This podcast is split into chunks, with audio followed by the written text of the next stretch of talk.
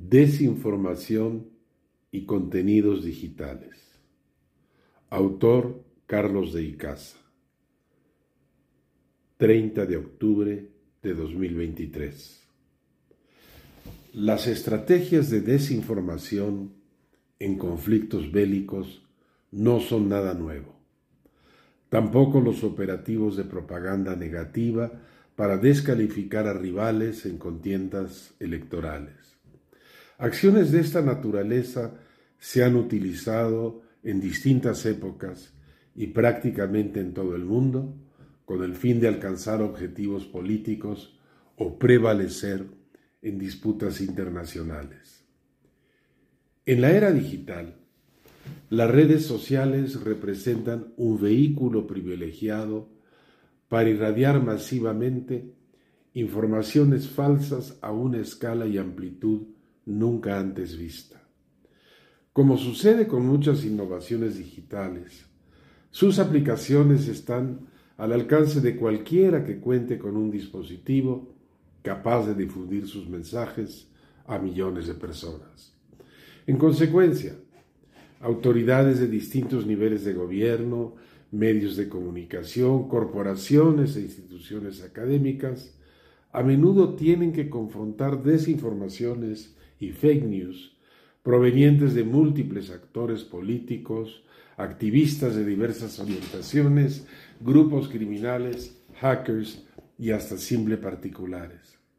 Según estudio del OBS Business School de Barcelona, 4.760 millones de personas usan las redes sociales, es decir, el 94.9% de los 5.160 millones con acceso al Internet y casi el 60% de la población mundial.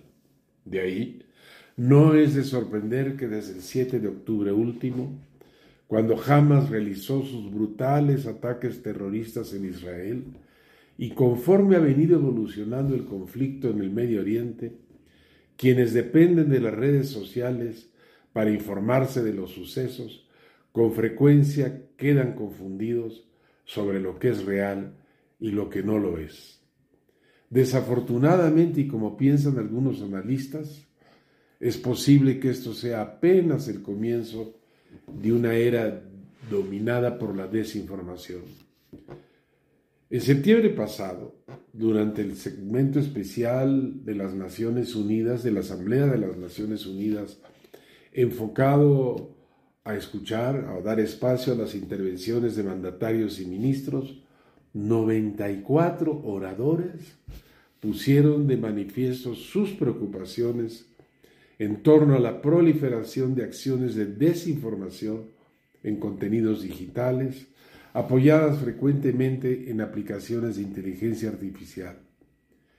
Una buena hoja de ruta está contenida en la propuesta del secretario general de la ONU para avanzar hacia un pacto digital mundial que se examinará en la cumbre del futuro prevista para septiembre del próximo año. Es de esperarse que el pacto esboce principios compartidos para un futuro digital abierto, libre y seguro para todos, incluyendo temas como la conectividad digital, evitar la fragmentación del Internet, brindar a las personas opciones para la utilización de sus datos, la aplicación de los derechos humanos en línea y la promoción de un Internet confiable mediante la introducción de criterios de responsabilidad por discriminación y contenido engañoso. El debate en la sociedad global en torno a los contenidos digitales es extraordinariamente complejo, ya que abarca cuestiones vinculadas a los derechos humanos, la libertad de expresión y el derecho a la información, así como la utilización de herramientas tecnológicas para el control de contenidos que pueden prestarse a manipulaciones. Fin de la primera parte.